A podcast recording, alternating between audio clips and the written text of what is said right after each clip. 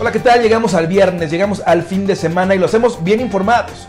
Quiero compartirle que en Periódico Correo tuvimos acceso a los audios de la ex subdelegada del bienestar, donde se evidencia la prepotencia con la que le dice a los padres de familia que no les va a regresar el recurso del programa federal La Escuela es Nuestra. Puede consultar estos audios en nuestro sitio web y también en nuestras redes sociales. Ya lo sabe, búscanos como Periódico Correo, dale like, comenta y comparte. Yo soy Roberto Itzamay y a continuación te presento la tercera de correo al punto.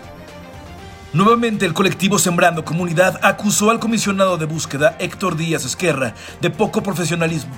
El funcionario convocó a solo una parte de los familiares de desaparecidos a una búsqueda en Santa Rosa de Lima, Villagrán, sin la presencia de autoridades federales. Así lo refirió José Gutiérrez, representante del colectivo y como colectivo tomamos la decisión de que no vamos a participar en trabajos que no se diseñen de forma profesional lo que nos indican en México y hasta la misma Comisión Nacional es que esto está mal hecho y que si no nos sentimos seguros no debemos de participar. Le presentamos una carta al gobernador ah, y una carta al fiscal y estamos solicitando una reunión para el próximo para la próxima semana con ellos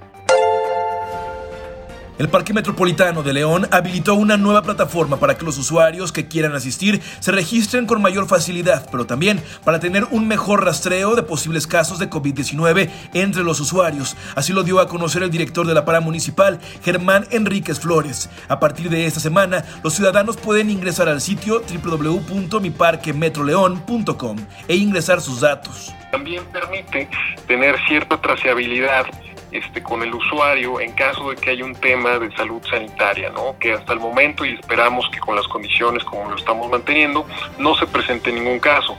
Pero si hubiera, y te digo, no, no se ha presentado y esperemos que no, pero por seguridad algún brote que podamos haber detectado que se pueda dar en cierto día, cierta hora, pues así poderles avisar a los usuarios de que pasó algo, ¿no? Entonces, todo eso nos da mucho, mucho más datos para poder conocer mejor a nuestros usuarios. Y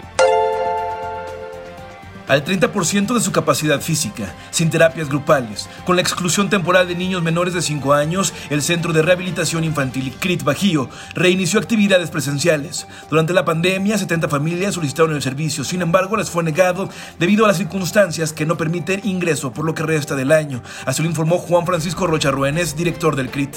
Pescadores de la presa Solís en el municipio de Acámbaro solicitaron se les gestionen más permisos de pesca, así como mayor promoción turística del embalse. Lo anterior en el marco de la entrega de dos lanchas de fibra de vidrio y la siembra de 35 mil crías que beneficiarán a las comunidades de Ruiz Cortines y Tres Marías. Encabezaron el evento autoridades de la Secretaría de Desarrollo Agroalimentario y Rural.